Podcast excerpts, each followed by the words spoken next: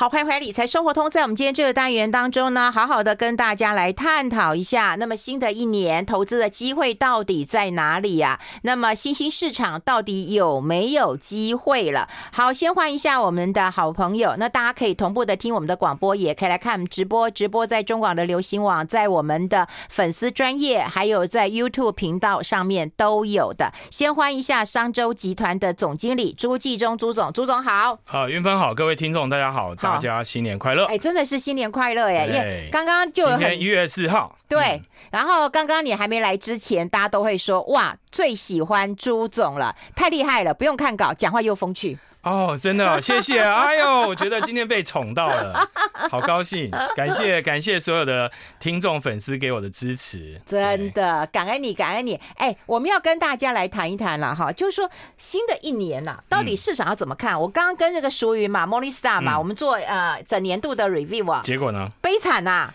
真是悲惨世界啊！哦、那就已经过了，悲情已经过了。那所以你要带给我们希望嘛，对不对？应应该是说哈，呃，我们永远都要谈，就是说，呃，股票市场或者是资本市场，它是不是会领先经济？对对，对不对？它应该是领先指标嘛？因为它到底是落后指标还是领先指标？假设我们先确定这件事，假设今天经济。呃，经济不好这件事情，到底在资本市场它已经反映了没有？嗯、我们先问自己这个问题。嗯、那我想，我们最近呃所有的这些节目都有分析，大家说啊，二零二二年是一个。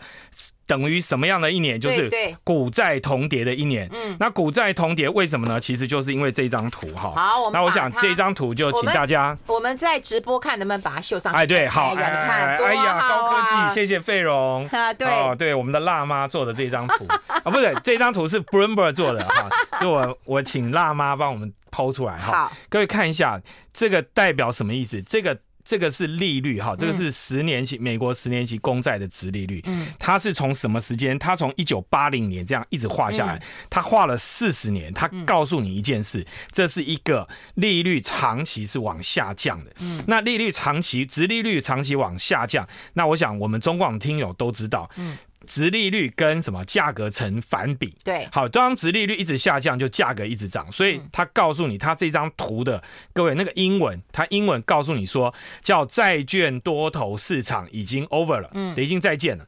在再见就是什么意思？就是说，因为你看那个殖利率开始弹上来了，它已经弹上来突破了那个长期殖利率的下降趋势线。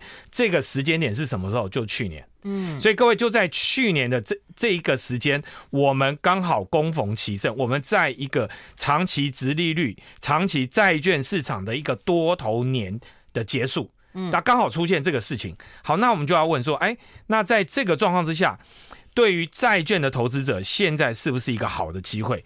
那我们现在就要问说，哦，那殖利率会不会一路往上涨？那大家就一定是问这个问题吧？如果从现在开始，这个殖利率，你把这张图反过来看，如果殖利率是往反的这样一路涨上去，那我要跟各位讲，债券就变一个空头市场，嗯，它就会变，它就不是一个 bull market，它变成一个 bear market。那问题来了，它债券殖利率会不会一路往上涨？我们先问这个问题。那我们先来回答这个问题。这个问题就是说，它不可能一直往上涨，为什么？因为第一个，美国就受不了了，因为美国借了很多钱。好，那美国借美国这个疫情的国家，我我想我们最近大家都有看新闻，对不对？那个才为了那个一千八百亿，要不要大家发现金？这不是吵翻天了吗？气死人了！刚才在讲这个新闻，就就就这个新闻嘛，对不对？就这个新闻嘛。好，可是这个新闻他已经告诉你一件事，有很多人就讲啦，他说。其实我们为了防疫，我们是不是弄了一个特别预算？嗯，那个特别预算整个加一加以后，事实上你把那个特别预算放下去的话，其实根本就没有这个盈余，这个盈余根本就不够。所以我们我们借了大概当那个特别预算其实一个很大的金额，但是还不到一兆。可是你知道吗？美国拿了多少？美国更恐怖啊！美国这这三个年度从二零。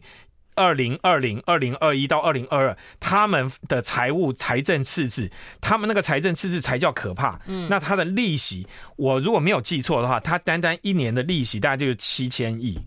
哎，那请问一下，他可以，他现在利利率已经拉到四四趴四点五趴了，他要他说最终我要拉到五趴，那我在五趴，他告诉你大家有没有？他这个再复习一下，我在上个月的来节目，我我记得我有讲哈。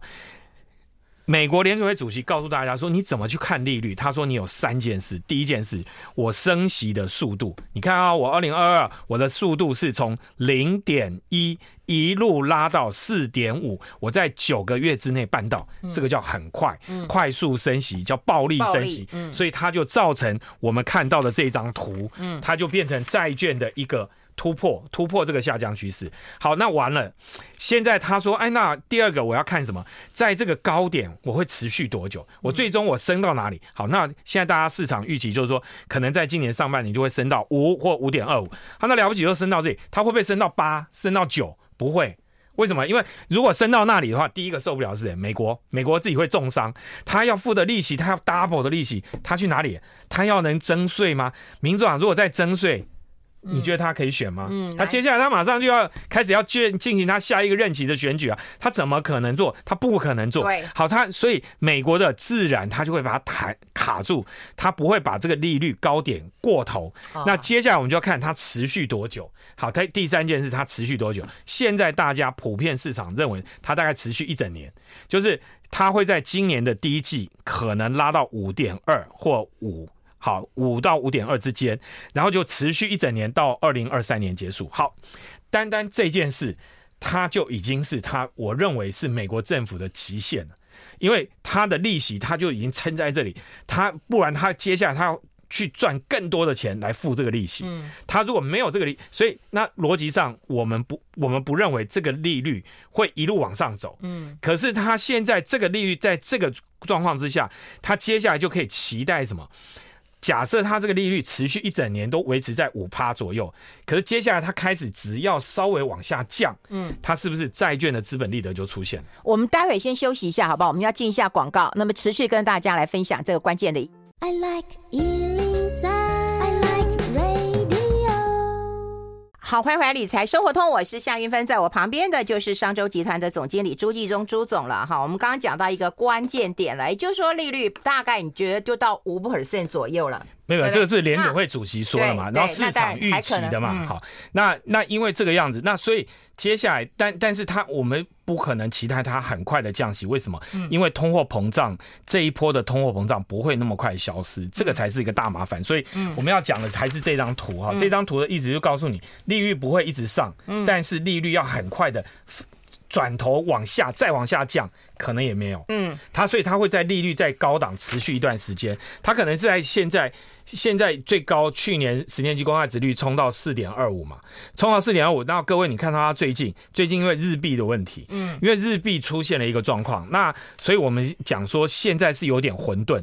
你看到日本股市在跌，你看到美国股市没有，昨天晚上费半又又在跌，为什么会这样？因为美国的高科技股、成长股还是不好。为什么成长股会不好？成长股不好的原因就在这里，就在美国十年期公债值率还在高档，它还在四。趴上下，它在呃上呃年前的时候，就是去年年底的时候，因为日币的涨，日日本的十年期公债值利率上去。那各位你去看一下，如果你 Google 一下日本的十年期公债值利率哈，它现在大概从原来大概从零点二左右跳到零点四、零点五，所以日本有点变相升息。嗯，它它用十年期公债做一个指标的话，它其实跳上去。那跳上去以后，它就造成一件事情，就日本人哈，日本我们常常讲说，日本的那些妈妈们哈。那些女士们，对不对？渡边太太，渡边太太，渡边太太以前都是什么把日币？因为日币都是零利率嘛，他就把日币换成美金，换成新兴市场货币，到处去全世界去赚钱。那个就是全世界热钱的一个基础的来源。那现在日币因为它的利率开始涨，它从零开始跳到零点五的时候，各位你想一件事，日本人就回家啦。嗯，渡边太太回家，渡边太太回家就死了。嗯，就是这个就叫寡妇交易，你知道吗？你说寡妇交易，什么叫寡妇交易？我这一期在 Smart 致富月刊，我就写一篇寡妇交易。寡妇交易就是全世界你敢放空日币的。你敢放空日本的公债的，你就死定了。因为日本央行告诉你，我铁板一块，我就是零利率。嗯，可是最近就是在去年年底，这个铁板居然穿了一个洞。嗯，他告诉你十年期公债，他允许它到零点五。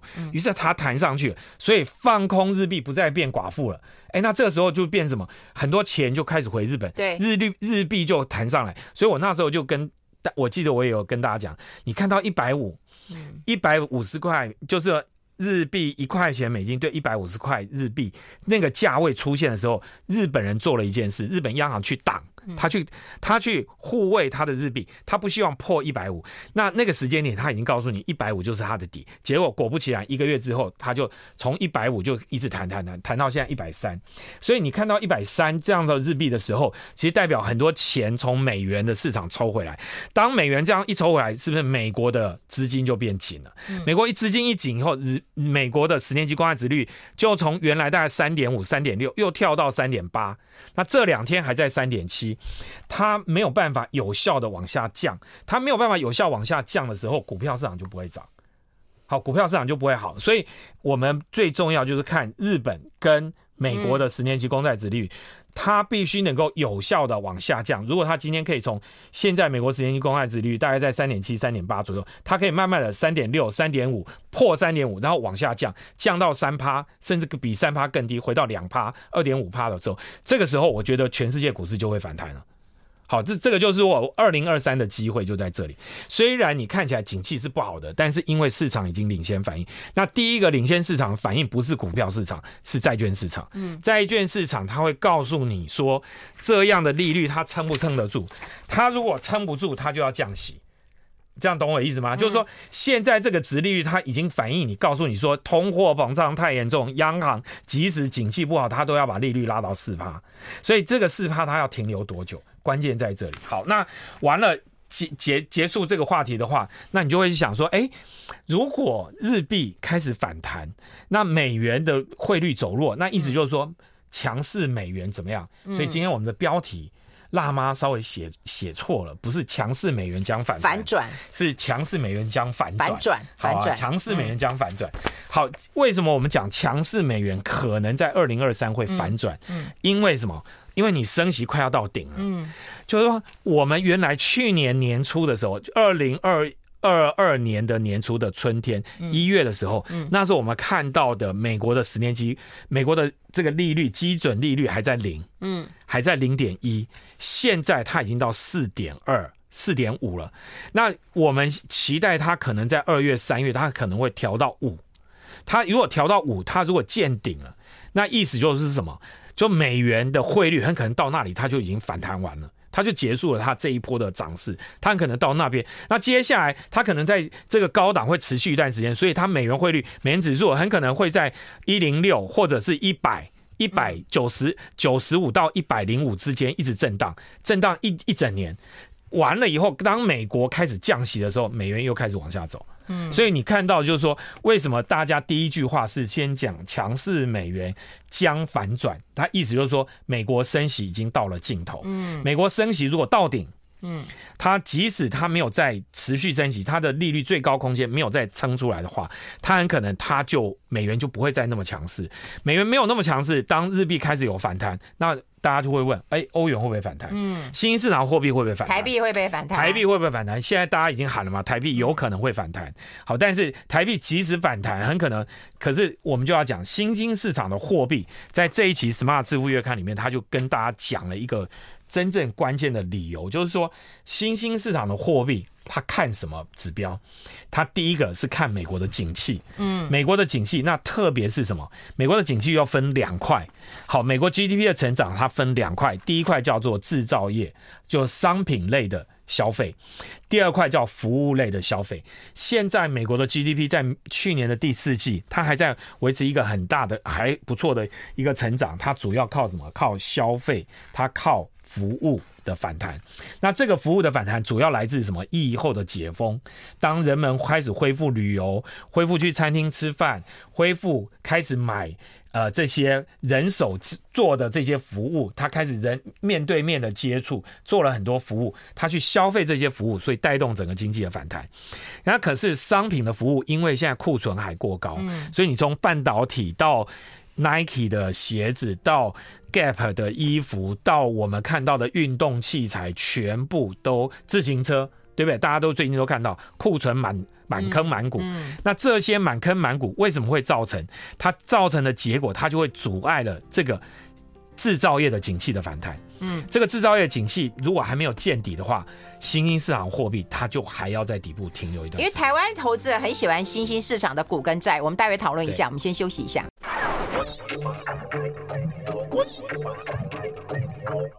好，我们持续跟朱义忠朱总来聊这一期啊、呃，这个 Smart 致富月刊的一个焦点的一个观察，也就是呃，台湾投资人其实蛮喜欢新兴市场的股跟债的。嗯。但我们刚刚上一段跟曾淑云在 review 的时候，莫丽莎哇，跌死了，股跟债都跌三十几趴、二十几趴的。那如果说美元的一个反转之后，新兴市场有没有机会？机会大不大？那整个新兴市场要看哪里呢？嗯、好，我们应该讲说哈，嗯、这一波股债双跌下来了以后，嗯、第一个反弹的，它会从哪里开始反弹？嗯、第一个是反弹是美国的债券市场。嗯，好，因为美元，因为美元还没有开始弱化。嗯，因为我们讲的是说美元汇率它必须要开始弱。那美元汇率什么时候才会弱？就美元升息到顶了，它才会弱。嗯、那美元升息什么时候到顶？在今年上半年才会到顶。嗯，所以时间还没到，所以现在还在。简单说，美元现在是什么强弩之末了？嗯，好，就最后了。嗯、最后，因为它最后要升息到顶。嗯，那升息到顶之后，它在顶峰可以停留多久？那时候它开始美元就会慢慢走弱，慢慢走弱的过程里面，其他货币就会开始起来。那其他货币开始起来的过程里面，你又要去看哪些市场的景气复苏的很好。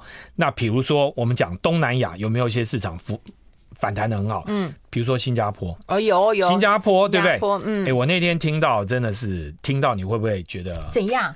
对，我不知道我们辣妈年薪多少，嗯，你知道新加坡哈跑堂的跑堂的 waitress，嗯，好，年薪一百五十万起跳台币，台币啊，哎呦呦，那各位你你所有听众朋友，你听听，你会不会觉得就是很扼腕？嗯，对不对？那我我这两天。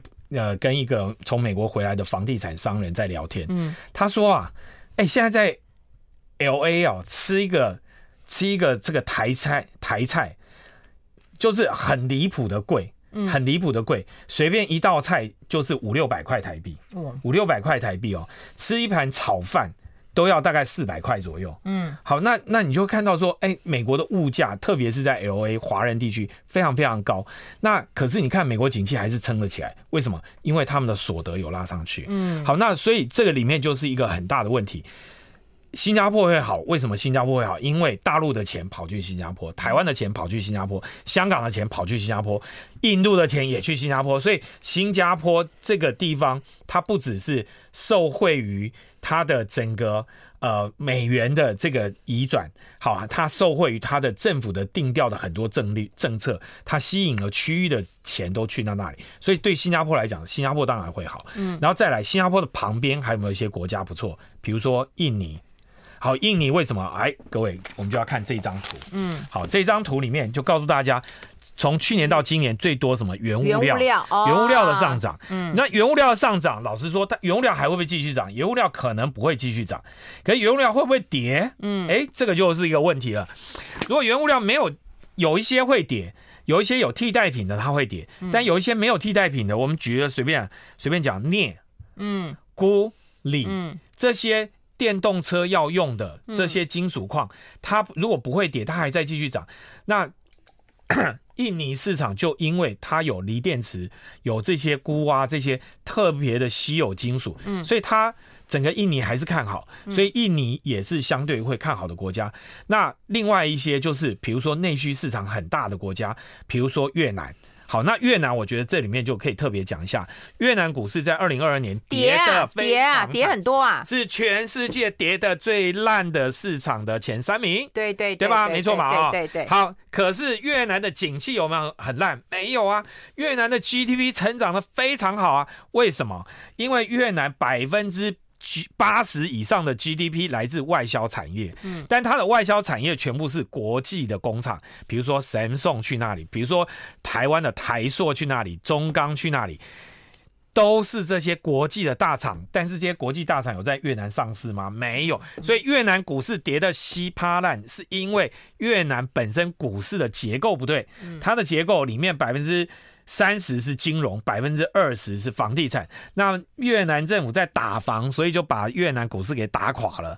但是不表示越南的经济变差了。好，那所以我们倒过来讲，那你觉得越南的股市经过整顿之后，越南股票市场会不会再起来？嗯，它就有机会喽。所以我觉得我们要仔细去看不同的市场。好，那在这里面的市场里面，还有一个非常重要，其实我们应该仔细去看的就是去年二零二二表现很好的这些原物料的市场，从巴西、墨西哥一直到印尼，好，这些市场里面还有哪些今年会表现持续好的？嗯，那这个你要优先找出来。我认为这个是在二零二三年新兴市场很有机会，因为。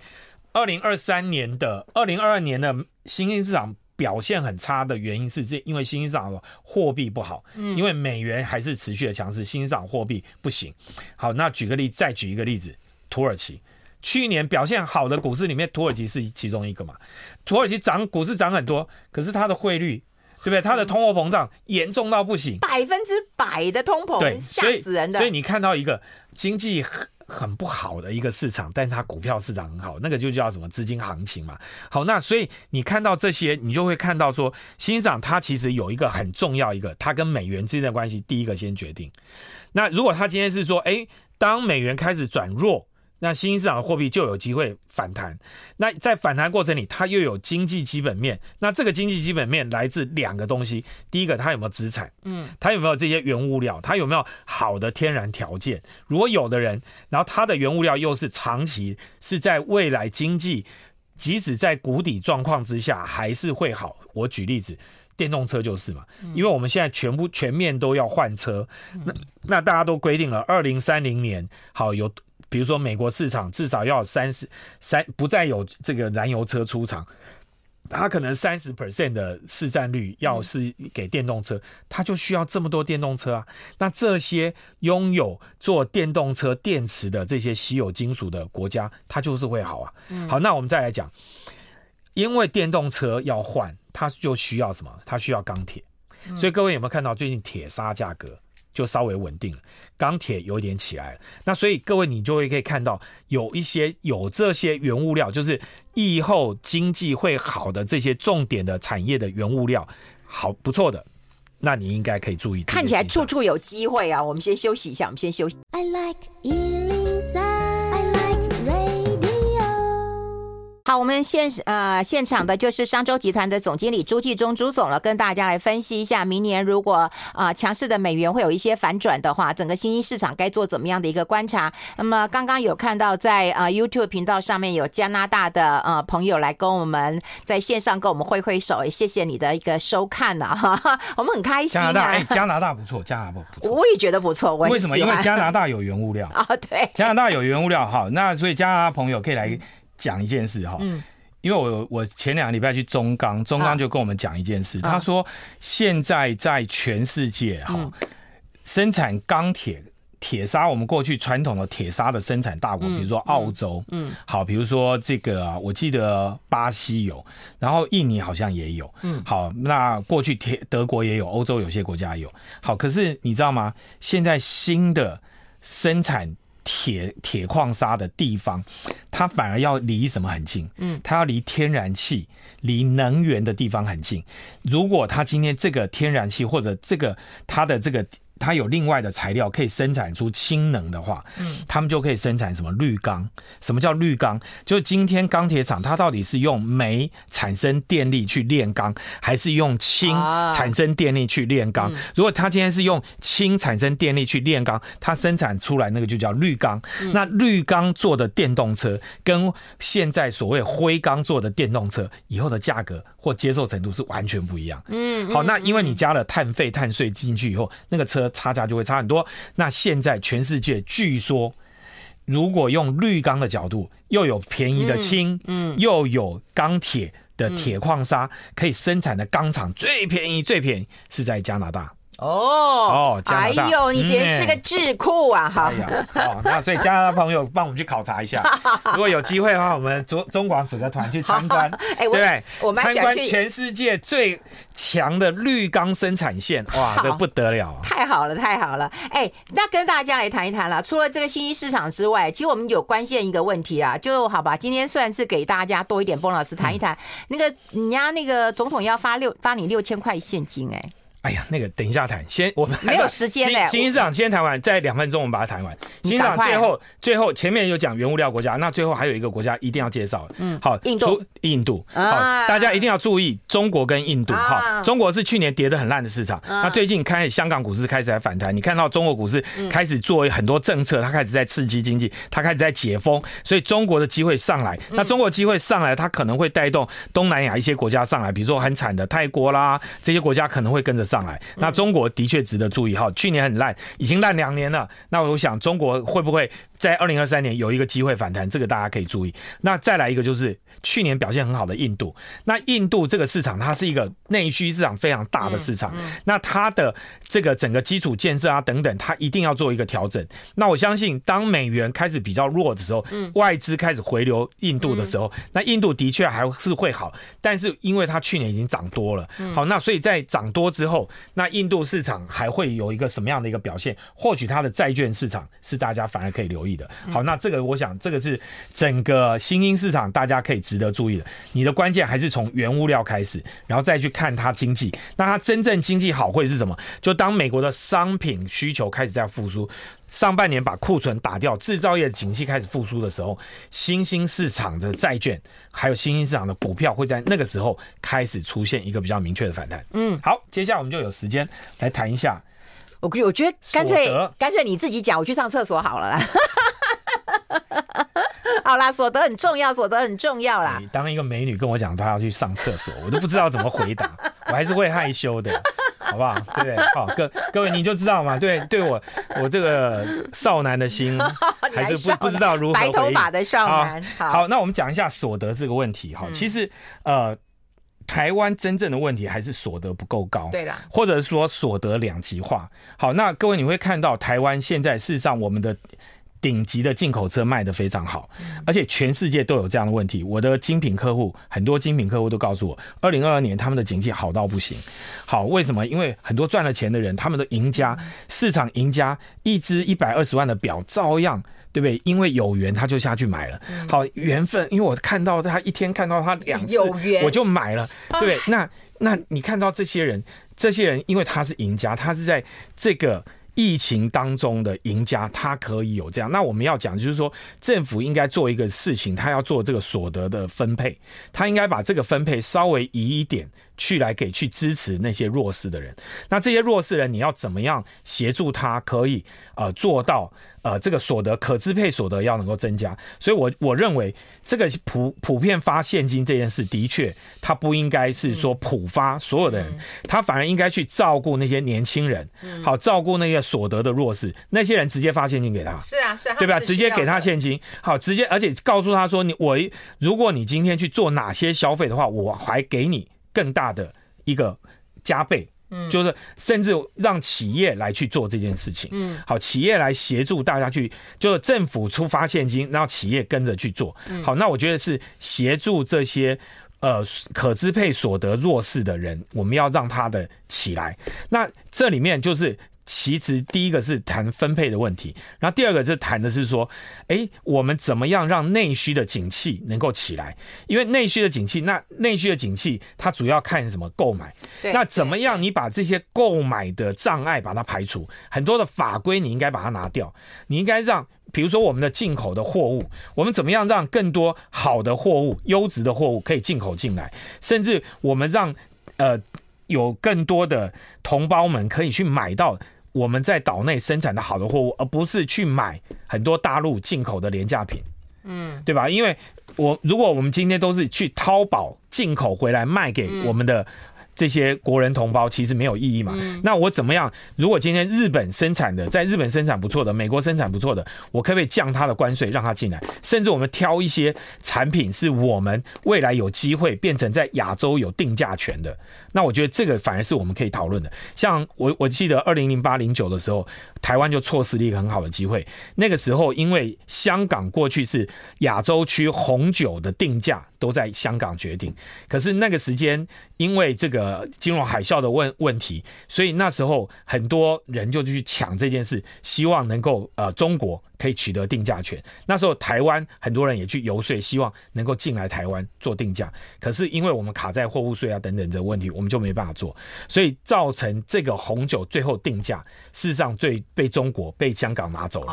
好，那所以在这个状况之下，其实我们应该有没有机会，比如说跟日本或者跟做一些这个 FDA 的谈判，好让这个关税可以降低，让台湾的消费力量可以起来。那消费力量买到便宜的商品，不要用太多的税。好，让正需内需的经济，然后同时让可支配所得要能够提升。嗯、那我觉得这个是政府应该好好想一想。对啊，六千一第一个是不够的，第二个你没想到中油、台电的亏损、健保的一个亏损，这也是我们听众朋友讲的。可是政府的效能真的太低了，真的太低了。你觉得给他们还不如我们自己拿来花好了。但你能够花多少？我觉得企业加薪真的是新的一年要讨论的一个焦点了。是，好，非常谢谢我们朱继忠朱总到我们的节目现场，谢谢，我们直播这边，拜拜，拜拜。拜拜。